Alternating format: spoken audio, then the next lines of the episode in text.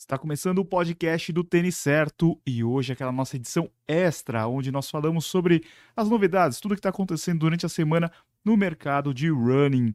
Bom dia, boa tarde, boa noite para você que está acompanhando no Spotify e também no YouTube. Fala, Rodrigo.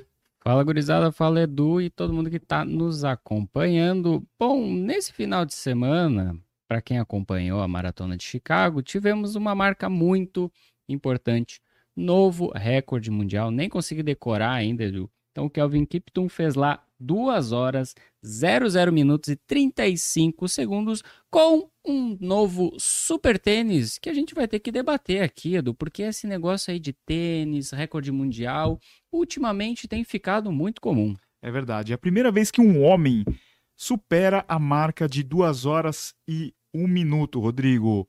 Será que teremos limite para o ser humano? É, isso não estamos logicamente considerando o Kipchoge, que já tinha feito 2 horas e 25 segundos lá em Monza em 2017 e também, logicamente, né, no Ineos 159 em Viena, até porque eram condições preparadas né, para isso. Então ele tinha lá alguns, algumas regalias que o Kelvin Kiptum não teve. Então foi a primeira vez que a gente viu uma prova oficial, um homem correr a maratona abaixo das duas horas e um minuto. Né? E aí, logicamente, né, ele está usando o novo tênis da Nike, né, o novo Alpha Fly, não sabemos ainda detalhes. A única coisa que sabemos, Edu, janeiro de 2024. É verdade, Rodrigo. E além disso, o que chama a atenção da gente é que em menos de duas semanas nós tivemos dois recordes.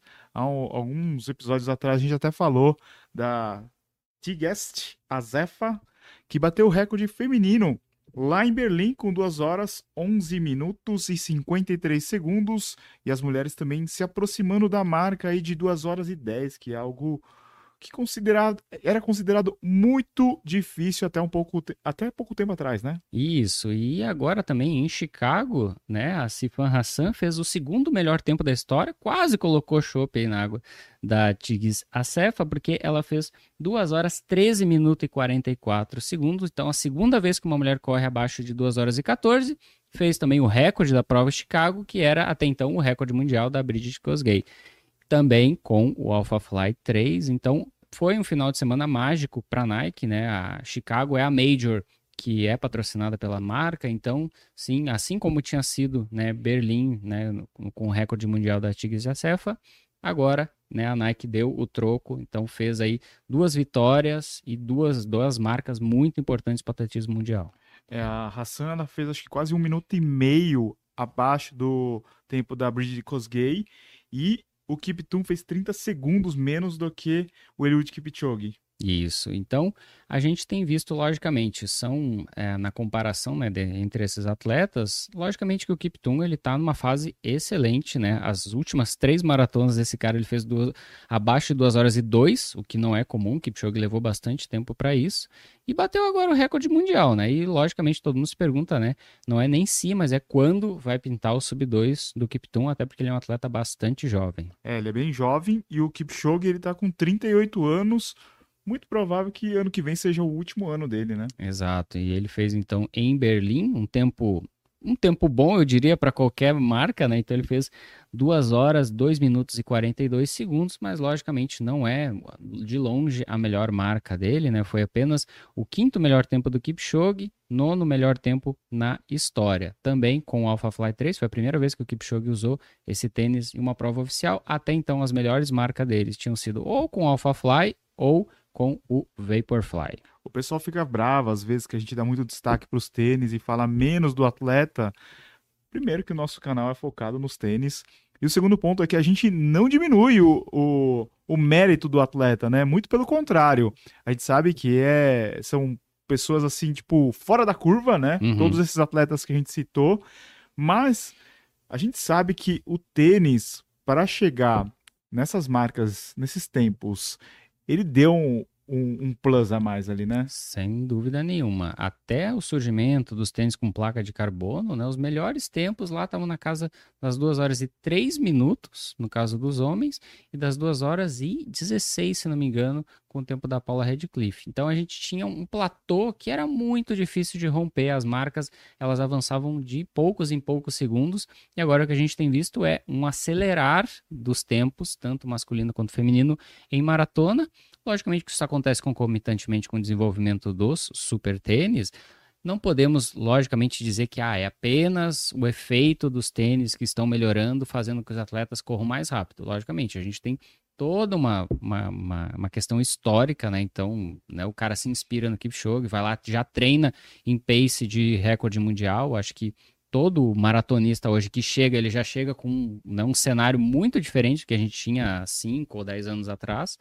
Mas eu acho que as marcas, elas ajudam muito os atletas tanto na parte de equipamento quanto na parte do apoio, né? Então a gente tem visto tanto Nike quanto a Adidas investindo muito nos seus atletas e é por isso mesmo que existe a dominância entre essas duas marcas, né? As outras marcas aparecem vez ou outra aqui e ali em alguns pódios, mas eu acho que tanto Nike quanto Adidas elas investem pesado porque é justamente isso que acaba atraindo, né, os holofotes e de certa forma traz muito benefício para a marca. Se eu não me engano, a última vez que um atleta ganhou uma Major sem um super tênis foi o Yuki Kawauchi em 2017 ou 2018. 17, né? Foi, foi em Boston, né? Porque tava chovendo pra caramba e ainda não tinha. É, não era tão popularizado, né? O super tênis. Tinha acabado de, de lançar o primeiro Vaporfly e ele ganhou essa prova, né? Isso. E, mas a, o, o que a gente tem visto é que com o, o acesso mais fácil, né, um tênis com placa, todo atleta de elite, né, quando tem oportunidade, ele acaba sim adotando, seja lá um Alpha Fly, um Vaporfly, Adios Pro, Meta Speed, enfim, hoje em dia a gente tem muitas opções, que não era né, a realidade há cerca de 3, 4 anos atrás. Então hoje é mais fácil o acesso a esses super tênis, então é por isso que a gente vê né, uma dominância e existe logicamente né, um, um ganho com isso. Você, o atleta ele se é, ele vai ter um, uma recuperação muscular mais rápido, que possibilita ele até disputar mais provas num menor espaço de tempo, né? E conseguir melhorar suas marcas, que é tudo que um atleta quer, um atleta de elite. Então, a gente tem visto, sim, que é, acho que muito, é muito improvável que a gente veja uma tendência de algum atleta não pegar um super tênis para tentar vencer uma prova, para tentar melhorar sua marca, porque de fato eles ajudam. Eu acho que por mais que não exista um estudo que comprove né, qual é o percentual de ganho, porque isso varia de atleta para atleta, isso varia né, de acordo com a condição, com, enfim, são vários fatores que influenciam na, no casamento entre o atleta e o tênis, tanto que a gente vê que alguns atletas da Nike ainda hoje não adotaram o Alphafly, continuam com o Vaporfly, a marca mantém os dois tênis. A Adidas agora tem um novo super tênis, a gente também vai ver qual vai ser a adesão né, do Adios Pro Evo. É, e o que a gente agora né, começa a se questionar é se esse avanço né? Ele vai acontecer de uma forma que surge uma nova categoria, então, de super tênis ainda mais tecnológicos, com ainda um desenvolvimento ainda maior do que a gente já tinha visto, talvez a criação aí dos hiper tênis. É verdade. A gente já vai falar desses modelos aí, Rodrigo, mas tem uma pergunta aqui do Mino, que é muito fácil de responder. Ele perguntou assim: a pergunta seria o tênis ou treino? Imagina o Kelvin Kiptum correndo de Vomero, de Pegasus. Ele é. não faria essa marca. É, talvez utilizando uma rodagem mais tranquila, vez ou outra, né? Mas o que a gente sabe é que eles já treinam com um tênis focado, né, para melhorar seu desempenho. Então, é, se um tênis te possibilita correr alguns segundos por quilômetro mais rápido, importante que você faça isso no treino para que você se acostume com essa velocidade e aí você consiga até mesmo avaliar se é possível concluir a maratona nesse pace, né? Então, e para um atleta de elite, né, qualquer mínima mudança é, faz muita diferença. Então, eu acho que é, os tênis têm ajudado, sim, também no treinamento, né? Conforme aí, né, o acesso tem se tornado mais fácil, o que a gente vê também é entre os amadores, né? O amador, quando ele tem um super tênis à disposição dele em casa, ele olha assim e vai, ah, hoje eu vou treinar, vou treinar com meu super tênis hoje, acaba usando, mesmo no, naqueles treinos de rodagem mais tranquila, né, onde não vai se colocar um foco tão grande no desempenho, mas é porque, sim, traz um benefício, seja na recuperação muscular, seja no desgaste, ou também, logicamente, na velocidade. Isso aí. E, Rodrigo, então, ó, A gente estava falando de super tênis há alguns episódios atrás. Quem não escutou, volta aí, acho que dois ou três episódios para trás que a gente está falando mais sobre super tênis. E agora a questão é: seriam esses novos modelos hipertênis? Qual é o nome que a gente vai dar? É, eu acho que no caso da Adidas e da Nike, a gente tem aí é, duas novidades, né? Então, muito pouco tempo. Né? No caso do Adios Pro Evo, eu acho que foi uma, uma evolução grande até por isso tem Evo no nome, porque é a primeira vez que a gente vê um super tênis abaixo dos 150 gramas, né? Porque até então o limite era ali ao redor dos 200 gramas, né? Considerando é, o tamanho 9 masculino, né? O 9 americano dá o 40,5 mais ou menos aqui no Brasil. É, então houve sim uma mudança grande ali de tecnologia, né? Tanto que é um tênis extremamente caro, a gente já sabe o preço dele aqui no Brasil, 4 mil reais pouquíssimos pares à disposição, porque é um tênis semi-artesanal, é um tênis muito difícil de fazer. Então, logicamente, é, não vai ser um produto tão, de tão fácil acesso, pelo menos nesse primeiro momento. O Alpha Fly 3 ainda não temos detalhes, né? não sabemos ainda né, quais são as tecnologias, só sabemos que as, as cápsulas de ar continuam no mesmo lugar. Mas agora, se a espuma modificou, se o peso dele está mais leve, Nada disso a gente ainda sabe, saberemos apenas em janeiro, assim como o preço que a Nike vai cobrar por esse novo super tênis. Vamos lá, pessoal que está acompanhando a gente aqui, coloquem uma mensagem no chat. Qual que é o preço que vocês acham que vai chegar o Nike Alpha Fly 3 em janeiro de 2024? Chutem aí um valor. Lembrando que o Adidas Adizero Adios Pro Evo One será lançado no dia 31 de outubro, aqui no Brasil, pelo preço de R$ 3.999. Qual será o preço do Alpha Fly 3, Rodrigo? Certamente mudou nesse final de semana, né? O que a Nike estava pensando, não sei nem se a Nike adiantou o lançamento, porque até então nunca tinha ouvido falar sobre data provável do AlphaFly 3, o que normalmente ela faz, ela Eles alterna. Eles nem chamavam de AlphaFly 3, né? É, é não... A gente que, as pessoas falavam, Isso, né? é, porque nitidamente é o, tênis, é. é o super tênis com as cápsulas de ar, né? É, mas a gente não tinha notícias, não tinha notícias. Normalmente a Nike ela alterna, então esse ano, 2023, foi o lançamento do Vaporfly 3. Então a gente imaginava, claro, em 2024 vem o Alpha 3. Mas, né, pela primeira vez a Nike vai lançar um super tênis em janeiro, o que não é comum, né? Não é, aliás, não é comum para nenhuma marca lançar um super tênis no inverno, né, do hemisfério norte, porque não se tem provas nessa época. Mas eu acho que o resultado em Chicago agora deve ter mudado os planos tanto para a data de lançamento quanto para o preço final. Afinal, agora esse tênis tem uma belíssima história para contar. É, e o pessoal tá chutando aqui 4.500, 2.500. 2.500 já é o Alpha Fly 2, né? Isso, atualmente, para quem não tá acompanhando o preço dos tênis da Nike, né, tanto o Vaporfly 3 quanto o Alpha Fly 2 subiram de preço, né? Então agora a gente tem o Vaporfly 3 por 2.299 e o Alpha Fly por 2.499 sendo aí uma novidade, né? E sempre aquela mesma história, né? O tênis chega em poucos pares, chega no preço alto, acaba esgotando em pouco tempo. Isso aí sempre aconteceu e, e, vai continuar acontecendo. Agora que existe né, um recorde mundial, uma marca tão importante assim, logicamente que a Nike vai querer explorar isso comercialmente. E assim como a Adidas vai fazer né, com a Adios Pro Evo né? Então, colocando um preço elevado para chamar atenção, chama atenção até para fora da nossa bolha da corrida, o que é importante para a marca. Eles vão querer usar né, o AlphaFly 3 também para chamar atenção para a Nike, para toda a sua linha de corrida. Então, a partir de 2024, teremos aí um novo tênis na minha opinião, ultrapassando fácil a barreira dos 3 mil reais. O importante, Rodrigo, é criar hype.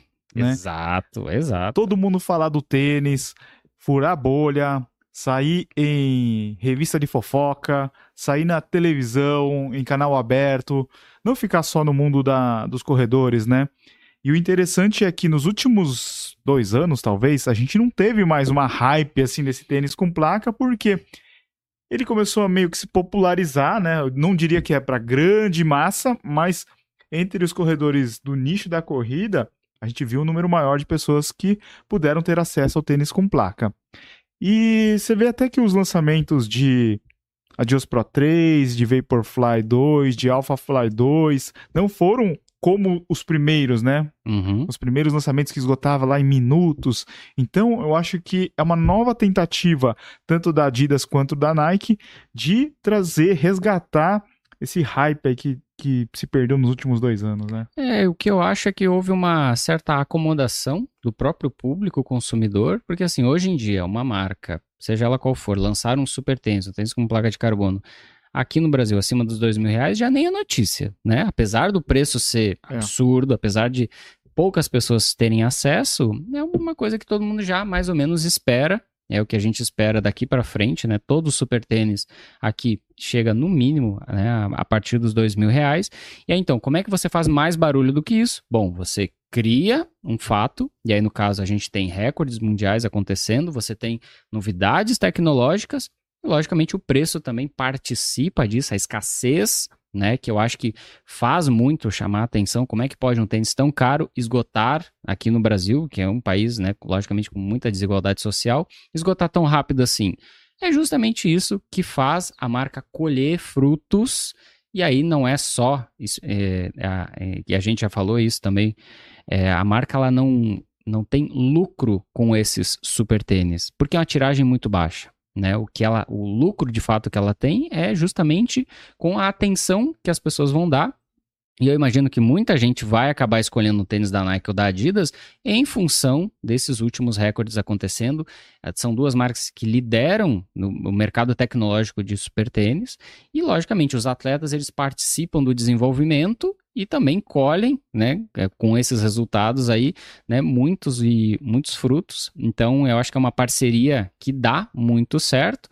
Por mais que os, os corredores achem né, absurdo cobrar um preço tão elevado assim, existe mercado para isso, não só no Brasil, no, no mundo inteiro. Existem corredores que estão dispostos a investir um valor elevado para ter o máximo de tecnologia. Imagina você viajar para uma major, você vai gastar muito dinheiro. E aí, se o tênis custar 2, 3, 4 mil reais, meio que tanto faz se você tiver acesso ao melhor do melhor. Essa semana eu li uma história curiosa sobre a Rolex. Talvez seja um dos grandes símbolos do mercado quando se fala em luxo, né? Uhum. E a Rolex, ela tá totalmente voltada ao esporte, né? Apesar das pessoas usarem, assim, você vê num, numa festa lá fora, festa de gala, o cara tá usando um Rolex, mas é uma marca que ela foca no esporte. Tanto é que os patrocínios são em tênis, em esqui, Fórmula 1. Fórmula 1, hipismo, é só a nata ali do esporte, né? E daí por que, que a Rolex não patrocina, por exemplo, futebol, que é o, o esporte mais popular do mundo? Para criar essa escassez, essa exclusividade de um público seleto, né? Isso é o desejo de qualquer marca, né? Ter esse público seleto, porque você acaba gerando esse desejo, né? Você vê que a pessoa até acaba comprando um, um falso para sentir esse gostinho de ter o produto da marca, né? Lógico que num, num produto de performance, como são os tênis de corrida, a pessoa não vai fazer isso, e não façam isso, né? Não compram um tênis falso. Mas quando eles colocam essa faixa de preço, assim, que cria uma raiva das pessoas, cria aquele burburinho, né? Faz com que as pessoas desejem o produto, desejam, desejem pertencer àquele grupo e também comprem os produtos da marca, né? No final, a Nike, a Adidas, ela tá vendendo os outros modelos, né? A pessoa vê lá o Kiptum ganhando, a Zefa batendo recorde. No final, a pessoa fala assim: Meu, esses tênis da Nike são muito bons. Eu quero ter um Exato. Pegasus, um Vomero, né? Um Infinity, um Invincible, né? É, diferentemente da Rolex, né? Que você não vai conseguir comprar o modelo Não tem de Rolex entrada, de entrada. Rolex de entrada é, É. 15 mil dólares. Só top de linha. Você vai ter acesso, né? Aos tênis mais em conta, tanto de Nike quanto de Adidas. E aí vai, logicamente, da sua condição e do quanto você dá valor para isso, né? Você vai escalando. Então você tem uma variedade muito grande de preços. Né, lá no nosso grupo do Telegram, certamente você vai encontrar tanto tênis da Nike quanto da Adidas por valores bem mais acessíveis do que esse super tênis que a gente está comentando. Então, sim, a gente é, vê que as marcas descobriram que existe uma demanda por tênis extremamente tecnológicos, mesmo que eles custem caro. Que era algo que era meio impensado até o Breaking Two lá da Nike, né? Porque se falava assim: ah, o tênis não faz tanta diferença, nunca o tênis vai fazer tanta diferença assim, quem faz diferença é o atleta. E o que a gente vê hoje é uma parceria entre o atleta e a marca no desenvolvimento dos calçados e, consequentemente, a gente vê essas marcas acontecendo, né? A cada ano que passa, a gente vê os tempos melhorando, não só de maratona, de meia maratona, 10K, 5K.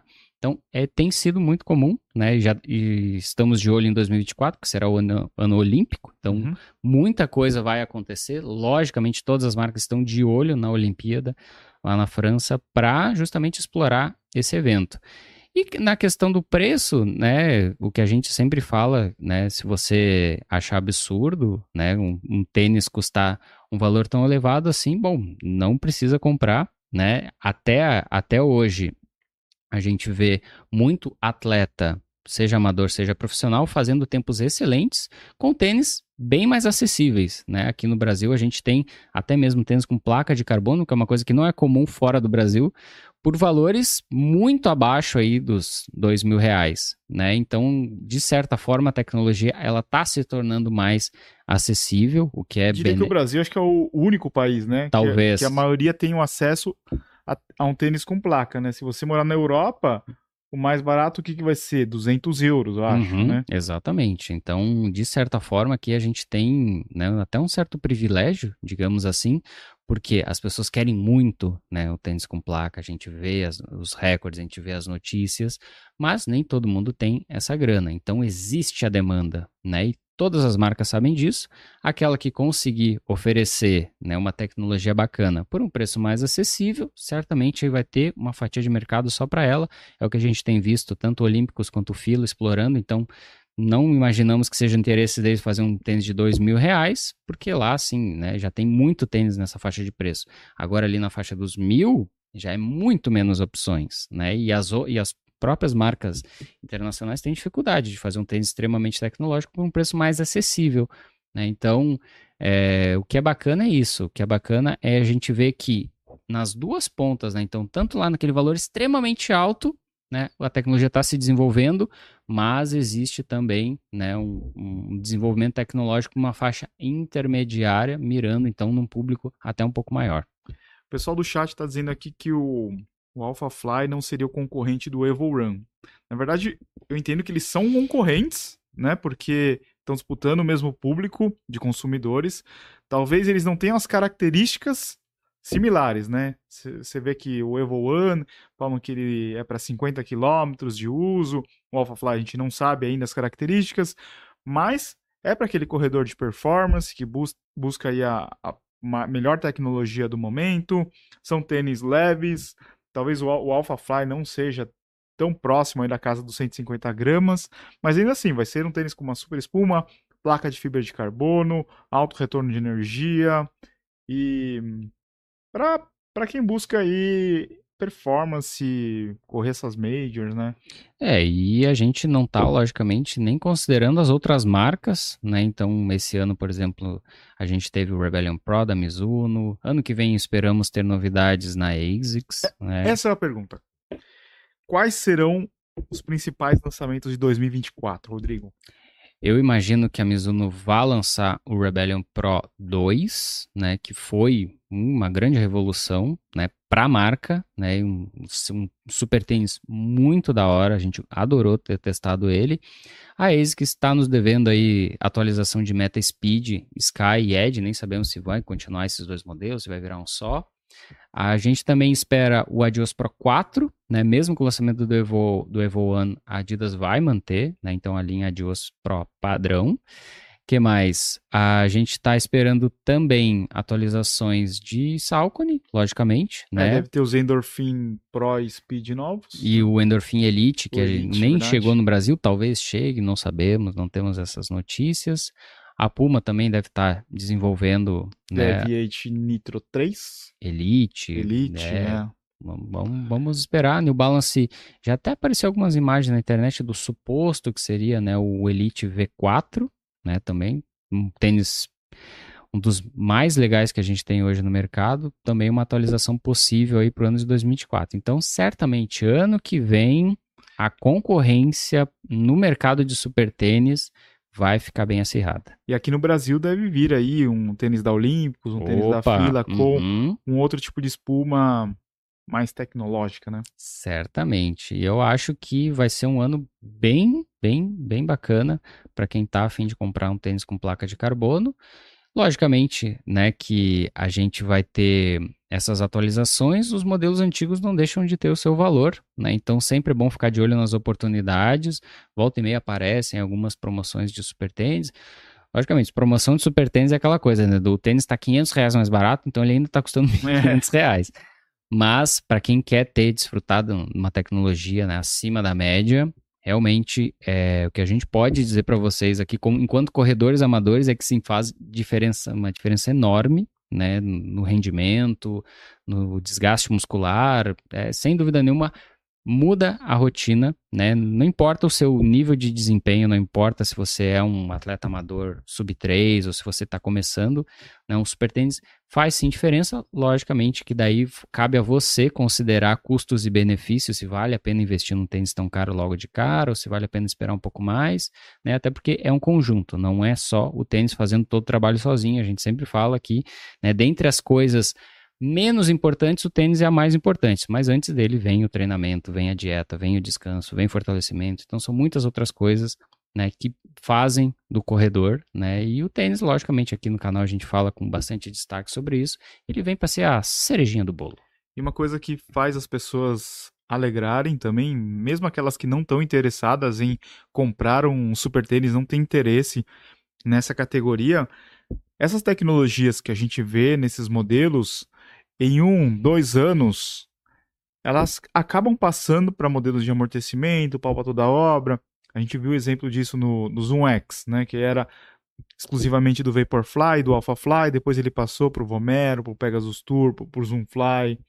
É, a própria Adidas, né, eu, eu imagino que ano que vem já deve ter algum tênis aí que acaba contemplando com o Light Strike Pro, é, a Mizuno com o Energy Light Plus, né? A, a ASICS com o Flash Blast Turbo, né? Que a gente viu no Super uhum, Blast. Uhum. Então, isso que é importante, né? Que eles lançam a tecnologia nesses modelos mais caros, mas logo eles vão baixando aí para os modelos de rodagem, os modelos de entrada, né? Exato, e então assim, né, futuramente, a gente até estava fazendo esse exercício nessa semana, assim, que qual vai ser o futuro do tênis de amortecimento, qual vai ser o futuro do tênis pau para toda obra? Será que daqui a cinco anos vai existir algum tênis de amortecimento que não use uma super espuma? Será que vai existir um tênis pau para toda obra que não tenha uma tecnologia como uma placa de carbono ou algo semelhante? Porque o que a gente vê é que as pessoas, quando têm a oportunidade, elas optam por ter mais tecnologia por ter mais amortecimento, por ter um calçado mais leve, por ter um calçado que melhore seu desempenho. Então, poxa, se a demanda é, é nessa direção, né, as marcas vão acabar desenvolvendo produtos pensados, né, então, porque o corredor, porque o consumidor está buscando. Então, eu acho que todas as categorias, logo, logo, vão acabar desfrutando dessas novas tecnologias que a gente vê se, sendo desenvolvidas no pé dos atletas de elite. Bom, gente, é isso. Esse daqui é o nosso episódio extra. Eu tenho um recado importante para os membros do nosso canal. Uhum. Algumas pessoas, Rodrigo, não entraram em contato. Opa! Na semana do aniversário do Tênis Certo, ganharam o prêmio, foram sorteadas e não mandaram um e-mail pra gente. Ô, pessoal, por favor aí, mande o seu e-mail. A gente tem um grupo privado lá no, no nosso YouTube. Então apenas os membros recebem as mensagens, então tá tudo lá bonitinho. Dá uma buscada lá, ver se você não foi sorteado. De repente tem um prêmio bacana para você e você entra em contato com a nossa produção. E para você que não é membro, fica aqui o convite, apenas R$ 7,99 por mês. Você vai poder ter essas lives, por exemplo, né, gravadas. Então você vai poder assistir a reprise quando você quiser. E sim, temos sorteios toda semana tem sorteio para os nossos membros. Tá chegando a Black Friday e certamente os membros vão ter muitas vantagens, né? A gente vai até de repente divulgar ofertas exclusivas, tá? ainda estamos pensando aí bastante coisa, né, para as próximas edições aí do aniversário tem certo, Black Friday, que são oportunidades muito bacanas. Então, para você que quer apoiar o nosso canal, seja membro. E pessoal que está escutando a gente no Spotify, é importante que você deixe cinco estrelas aqui pro, pro nosso podcast, compartilha e, e galera, a gente tá lá entre os maiores podcasts de esporte, né? Então são dois episódios por semana, terças-feiras eu e o Rodrigo a gente fala das novidades, tudo que tá rolando no mercado running, e de sexta-feira eu e a Val, a gente recebe um convidado ou uma convidada especial. É isso. É isso. Muito obrigado a todos pelo carinho, né? Eu acho que a audiência que acaba aí até nos motivando a fazer cada vez mais episódios do podcast. O pessoal gosta de correr, lavar a louça, dirigir, ouvindo o Edu, a Val e o Rodrigo, falando de tênis, falando de esporte, falando de superação, motivação. Então, né, tem sido aí muito bacana. É isso aí, galera. Muito obrigado para todo mundo que acompanha a gente ao vivo. Semana que vem tem mais. Valeu, Rodrigo. Valeu, Zen. Valeu, galera. Abraço a todos.